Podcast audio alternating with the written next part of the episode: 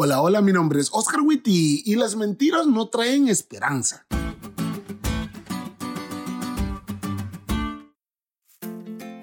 Sobre el tema de la resurrección se dice mucho en el mundo cristiano, así que en este podcast vamos a hablar de dos mentiras que hablan sobre este asunto. Mentira número uno, la resurrección no existe. Esta creencia no es nueva. Muchas personas creen que en realidad no hay resurrección, limitando toda la experiencia cristiana a esta existencia.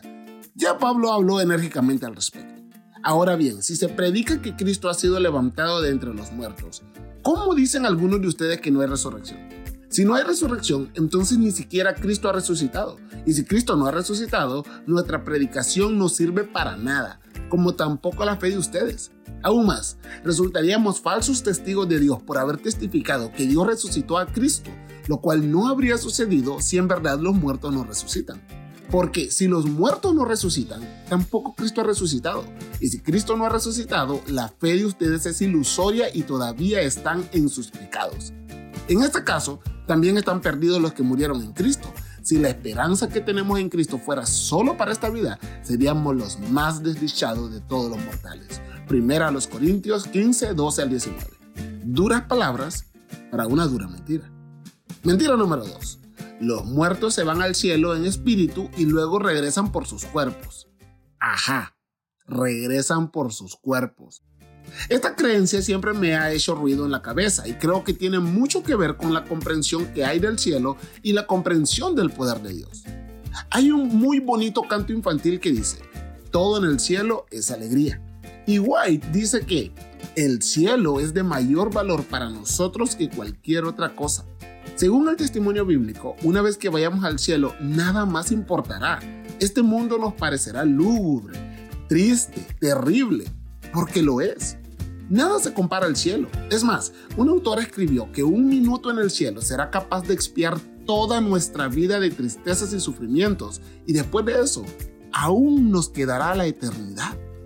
Pero también aquellos que creen que será necesario que Dios traiga consigo a los muertos que ya están en el cielo disfrutando de la recompensa prometida a la tierra solo a que cojan sus cuerpos, dudan del poder de Dios para crear.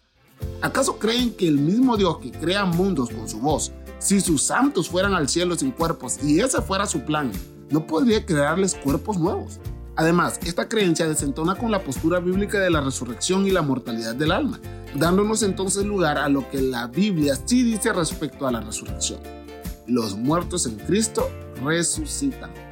Comprendiendo que, según Génesis, el ser humano no tiene un alma, sino que es un alma, y tal como dice Ezequiel, el alma muere porque nosotros somos esa alma y nosotros no somos inmortales, aquellos que mueren en Cristo entonces esperan en la tumba el pronto regreso de Jesús para poder volver a la vida con cuerpos y mentes transformados para vivir siempre con Él. Ah, qué refrescante es la verdad, ¿no creen? La esperanza en la resurrección final ha llevado consuelo a los cristianos afligidos a lo largo de la historia. Y la misma esperanza puede ayudarnos a afrontar con seguridad los dolorosos momentos en los que las frías garras de la muerte nos arrebatan a nuestros seres queridos. Una verdad puede mucho más que mil mentiras.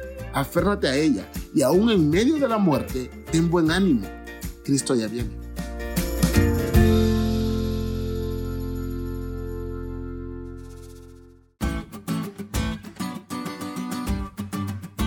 ¿Te diste cuenta de lo cool que estuvo la lección? No te olvides de estudiarla y compartir este podcast con todos tus amigos. Es todo por hoy, pero mañana tendremos otra oportunidad de estudiar juntos.